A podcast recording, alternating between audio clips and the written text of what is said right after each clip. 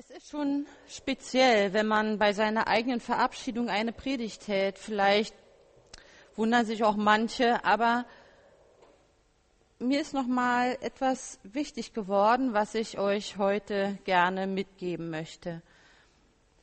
Manche haben schon gesagt, aha, das achte Sendschreiben an die Gemeinde an Barmstedt.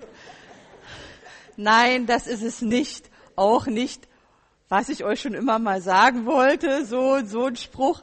Nein, es ist etwas, was ich mit euch erlebt habe und was mir aufgefallen ist. Kennen Sie Walter Mitty?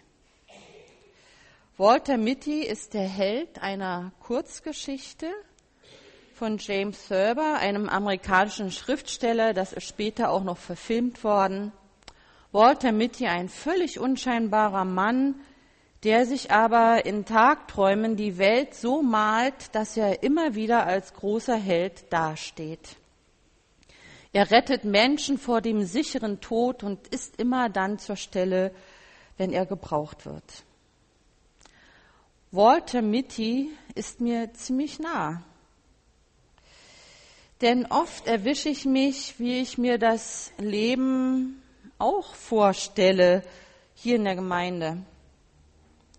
Du hast ein Jahr Zeit, Carola. In diesem Jahr könnte, könntest du die Gemeinde so weit geordnet und haben und dass die Gemeinde so motiviert wird, dass sie dem Anspruch, den sie sich selbst gestellt hat, auch gerecht wird. Die Vision, wir wollen, dass alle in Barmstedt durch uns Gottes Liebe erfahren. Das ist ein hoher Anspruch, aber wenn sie nur auf dich hören, Carola, und das auch noch tun, was du sagst, Carola, dann dann wird es so sein. Dann wird die Gemeinde in Bewegung kommen und sie werden diese Vision deutlich leben und gestalten. Vielleicht bist du dann auch noch eine kleine Heldin, das wäre schön. Aufbruch ist angesagt, so habe ich gedacht. Aufbruch liegt in der Luft, das könnte echt was werden und mein Herz klopfte ganz doll. Und dann hat Gott mich geerdet. Geerdet werden ist immer nicht so schön, aber heilsam und gesund. Geerdet meine ich in dem Fall wieder wörtlich, denn Gott hat mich, hat mir durch das Töpfern wieder etwas deutlich gemacht. Meine Schwägerin Elke sagte es ja eben schon, vor anderthalb Jahren, knapp anderthalb Jahren war ich mit den Töpferpredigten hier. Das war ein Experiment. Ich dachte, mit den Barmstädtern kann ich es versuchen. Es hat geklappt. Das, das finde ich halt so das Tolle bei euch. Da kann man so schräge Sachen machen. Und ich habe diese drei Predigten halten dürfen, habe damals euch etwas vom Töpfern erklärt, aber viel wichtiger war, was Gott selbst durch das Töpfern gesagt hat. In der Bibel gibt es ja die Stelle in Jeremia 18, dass Gott zum Propheten Jeremia sagt, geh zum Töpfer und schau, wie er arbeitet. Und dann geht er hin und sieht sich's an und da geschieht das Wort des Herrn zu ihm. Da waren nicht viele Worte gemacht worden, sondern nur im Zusehen und indem er sein Herz für Gottes Reden öffnete, redete Gott. Und ich selbst habe das auch so erlebt. Ich bin ein wenig von Gott überrumpelt worden, denn ich hatte gar nicht damit gerechnet, dass er redet zu mir, aber er hat es getan. Und mein Wunsch für heute ist, dass er lauter redet als irgendein Mensch hier. Wenn er zu Jeremia gesprochen hat und zu mir, warum nicht auch mit euch? Warum ist es mit einem Aufbruch so, den ich doch so in meinem Tagträumen erhofft hatte, dass man ihn nicht programmieren und schon gar nicht anordnen kann? Jetzt muss ich zugeben, ich konnte das heute nicht so wirklich üben, aber ich denke, das kriege ich hin. Und damit ich nachher nicht ganz zu bekleckert aussehe, hat mir meine Schwester doch extra eine schöne Schürze mal genäht die mache ich heute um, obwohl ich weiß, dass Jesus auch bekleckerte Menschen liebt. Aber ich wollte es ja nicht übertreiben. So, ich hoffe, ihr könnt es jetzt sehen, Warum klappt es mit dem Aufbruch auf Kommando nicht so? Ich habe jetzt hier, ist es zu erkennen? Ja. Einen Klumpen Ton und ich schneide jetzt mal eine ordentliche Scheibe ab.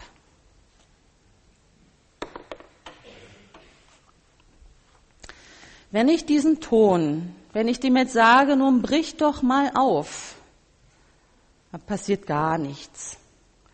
Und wenn ich ihn aufbreche,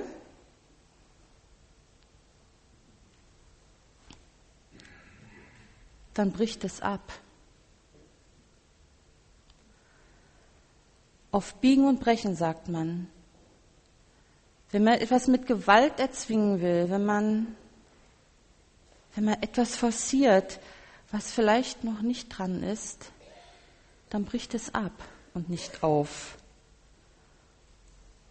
Das funktioniert nicht. Und doch gibt es beim Töpfern den Begriff des Aufbrechens. Und man, der Ton bricht auch auf, aber dazu sind noch ein paar andere Schritte notwendig. Und ich hoffe, dass ich das jetzt nach und nach euch richtig gut zeigen kann. Wer sich noch erinnern kann, vor anderthalb Jahren, da habe ich das Wichtigste beim Töpfern euch versucht zu zeigen und zu erklären. So, ich habe jetzt schon eine Weile nicht mehr an der Scheibe gesessen, aber sie funktioniert, das ist schön.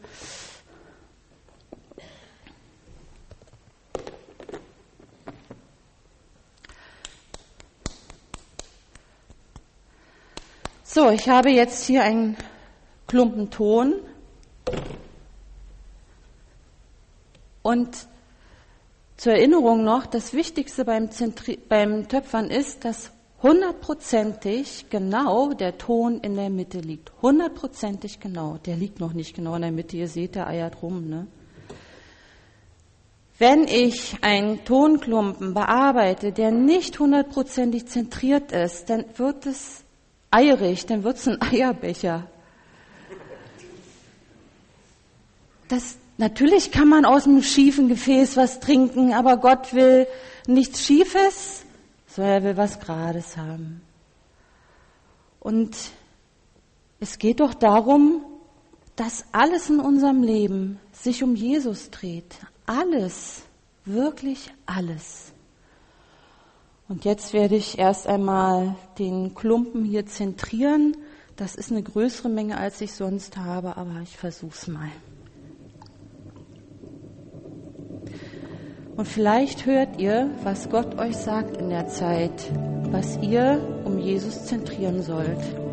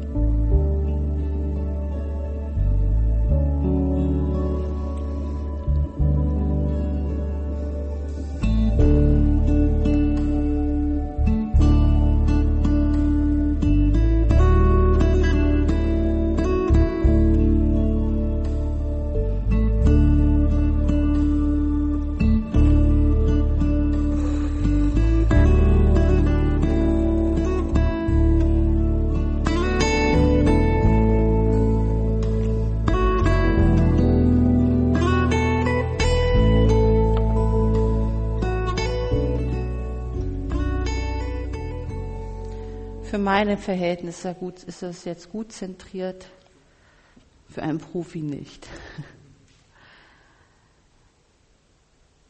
Und wenn der Ton zentriert ist, wenn alles in der Mitte ist, wenn sich alles um Jesus dreht, dann kann Gott etwas draus machen.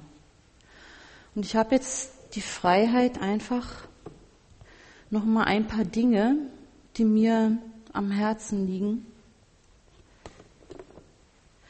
mit an diesen Tonklumpen ranzubringen. Dieser Tonklumpen, wenn es gebrannt wird, brennt der hell und diese kleinen Klumpen, wenn die gebrannt werden, brennen sie dunkel. Ich möchte aber ein paar Dinge, die mir im Laufe des Jahres begegnet sind, jetzt bewusst noch einmal auch Jesus anbefehlen. Das eine ist, dass ich so gerne mit dem Vorstand hier zusammengearbeitet habe und ich befehle den Vorstand jetzt Jesus an. Dieser Vorstand dieser Gemeinde ist unglaublich, weil er verwaltet nicht, sondern er leitet geistlich. Das ist nicht immer so. Und das war einfach ein tolles Miteinander. Vielen Dank. Der zweite Klumpen, mit dem befehle ich Jesus, diese unglaublich tollen Mitarbeiter der Gemeinde an.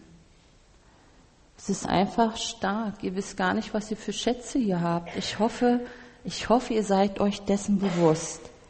Das fängt beim Leut, den Leuten an, die das Klo putzen, bis hin zu denen, die Seniorenarbeit machen, Jugendarbeit, die Predigten halten und Bibelstunden halten, die sich regelmäßig Woche für Woche einbringen, solche Schätze. Es ist unglaublich und ich gebe sie Jesus. Ein Klumpen steht für meinen tollen Kollegen Manuel.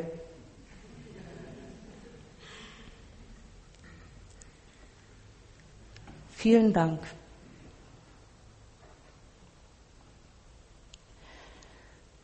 Dann ein Klumpen für die Kinder dieser Gemeinde. Natürlich habe ich ein besonderes Sonnenfäbel für Kinder. Aber, und ehrlich gesagt, als ich heute Morgen hier reinkam und alles orange sah, dachte ich, oh, das lässt du dir jetzt nicht entgehen. Und orange heißt, dass, dass die Älteren die Kinder und die Jugendlichen auf ihrem Weg des Glaubens begleiten. Und die Kinder, die befehle ich jetzt, und die Jugendlichen natürlich, befehle ich Jesus an. Und dann, das, das finde ich jetzt so witzig, weil es heute schon mal kam, ähm, ich habe nie so einen richtigen Zugang zu Teenagern. Die sind für mich immer so eine außerirdischen Wesen. Und dann komme ich hier in die Gemeinde und entdecke, boah, die sind so mega cool, so richtig normal. Und ähm, ich habe jetzt, ich sag jetzt nur, wirklich, das steht hier, ich sag nur Kalle, Raven und Rosinchen. Die Puppenspieler mit Lennart und, und Lisa und Nick und auch Mette hat mal gespielt und die anderen Teenager, die sind so stark.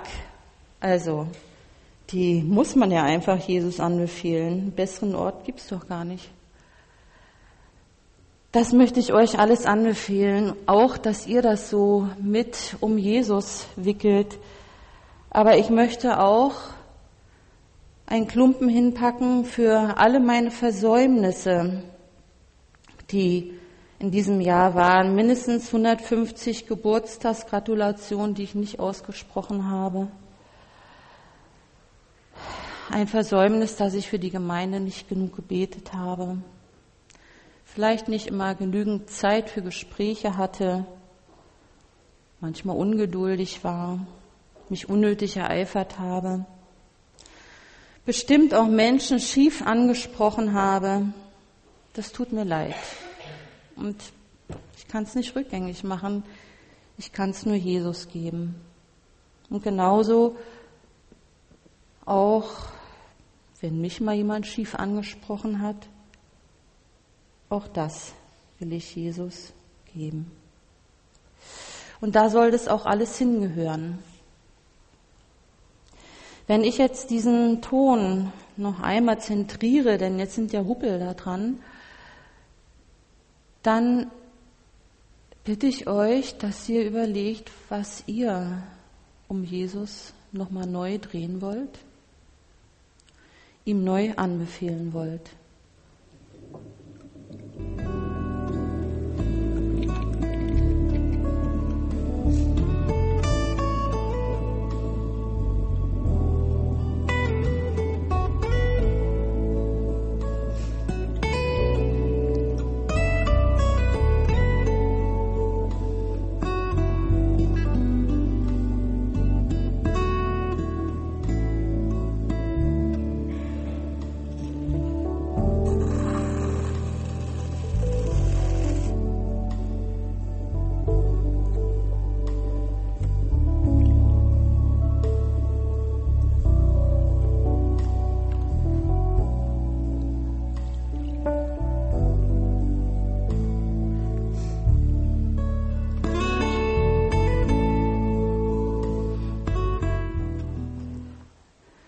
Echt ein bisschen blöd, sich die Nase zu putzen, wenn man am Töpfern ist.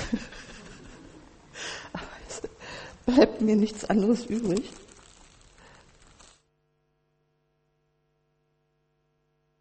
Dass ich irgendwelche Spuren im Gesicht habe.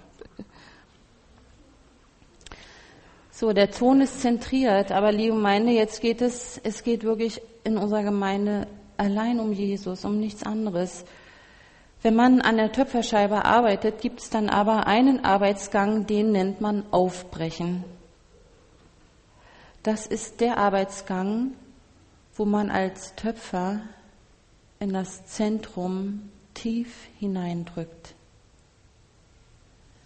Aufbruch kann nur von innen geschehen, nicht von außen. Aufbruch geht nur von innen, er kann nicht von außen befohlen werden. Aber er wird zum innersten Anliegen, wenn ich den Töpfer an mir arbeiten lasse. In den vergangenen Wochen habe ich hier so berührende Begegnungen in der Gemeinde gehabt. Da durfte ich manche Menschen noch einmal von einer ganz neuen Seite kennenlernen und war nur am Staunen. Aber ich habe auch entdecken müssen oder dürfen, dass es hier Menschen gibt, die, die ihre persönliche Geschichte eben mit sich herumtragen, Brüche und Verletzungen, Belastungen. Wir hier in der Gemeinde sind nicht die Supergemeinde, hätte ich ja gerne gehabt, aber solange ich hier bin, kann es schon keine Supergemeinde sein. Wir sind eine Gemeinde von Sündern und Zweiflern. Manch einem in der Gemeinde fehlt der Glaube, dass Jesus wirklich für ihn oder für sie sein Leben gegeben hat. Es gibt hier so kostbare Menschen, die ihr Leben aber aus eigener Kraft leben wollen und sich dabei aufreiben. Und mein Wunsch ist für dich, dass dass du dich davon befreien lässt, dass Jesus dich befreit von dem, dass du alles selbst machen willst. Du musst es doch gar nicht. Er ist doch für dich da. Das ist doch gerade die frohe Botschaft. Alles andere wäre doch nicht froh.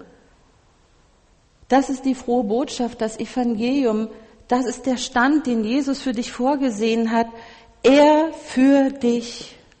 Und jetzt Verlass dich auf ihn. Verlass dich auf ihn. Und für dich, der oder die du sein ängstliches und zerbrochenes Herz hat, hat Jesus mir einen Bibeltext geschenkt, den ich euch jetzt einfach vorlesen möchte. Er steht in Jesaja 61, die Verse 1 bis 6 das Buch Jesaja. In dem Buch Jesaja finden sich immer wieder bestimmte Lieder, die geschrieben wurden von dem sogenannten Gottesknecht, die Gottesknechtslieder. Der Knecht Gottes berichtet, welchen Auftrag er hat, welche Vision er hat und der berichtet, wie Gott ist. In diesem Lied sind es Worte, was ich gleich vorlese, für die Bewohner des zerstörten Jerusalems. Heute, heute wissen wir, dass dieser Gottesknecht Jesus ist. Und wenn ich jetzt diese Worte vorlese, wie sie in der Bibel stehen, dann spricht Jesus diese Worte. Lass ihn doch tief in dein Innerstes hinein. So geht deine Heilung schnell voran das, was in deinem Leben zerstört oder gestört ist, will er wieder richten. Der Text lautet, der Geist des Herrn ruht auf mir, weil er mich berufen hat. Er hat mich gesandt, den Armen die frohe Botschaft zu bringen und die Verzweifelten zu trösten. Ich rufe Freiheit aus für die Gefangenen. Ihre Fesseln werden nun gelöst und die Kerkertüren geöffnet. Ich rufe ihnen zu, jetzt erlässt Gott eure Schuld. Doch nun ist auch die Zeit gekommen, dass der Herr mit seinen Feinden abrechnet. Er hat mich gesandt, alle Trauernden zu trösten. Vorbei ist die Leidenszeit der Einwohner Jerusalems. Sie streuen sich nicht mehr voller Verzweiflung Asche auf den Kopf, sondern schmücken sich mit einem Turban. Statt der Trauergewänder gebe ich ihnen duftendes Öl, das sie erfreut. Ihre Mutlosigkeit will ich in Jubel verwandeln, der sie schmückt wie ein Festkleid. Wer sie dann ansieht, wer sie dann sieht, vergleicht sie mit Bäumen, die der Herr gepflanzt hat man wird sie Garten des Herrn nennen, indem er seine Größe und Macht zeigt.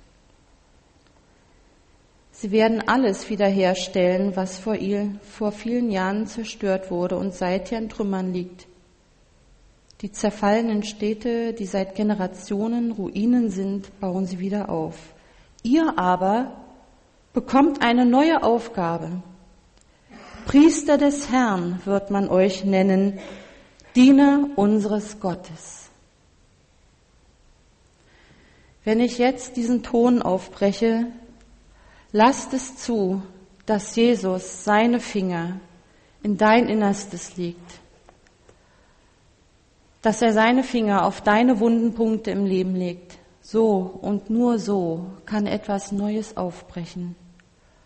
Aufbrüche fangen innen an und gehen dann nach außen.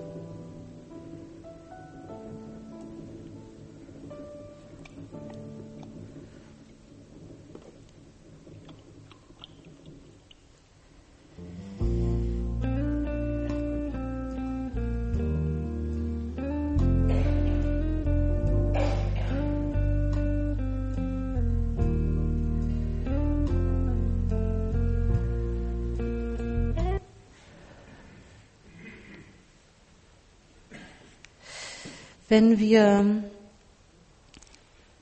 es zulassen, dass Gott an uns arbeiten kann, wenn bei uns persönlich etwas Neues aufbrechen kann, dann ist das, was wir eben in dem Bibeltext gehört haben, dass wir priesterliche Funktion haben.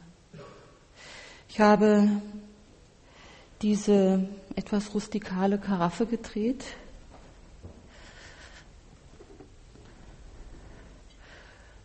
Hier ist sie nochmal schon. Ich habe sie mitgebracht, weil ich nicht wusste, ob es klappt. Und was ich euch damit sagen will, wenn wir uns von ihm erfüllen lassen, gestalten lassen, dann dürfen wir das weitergeben.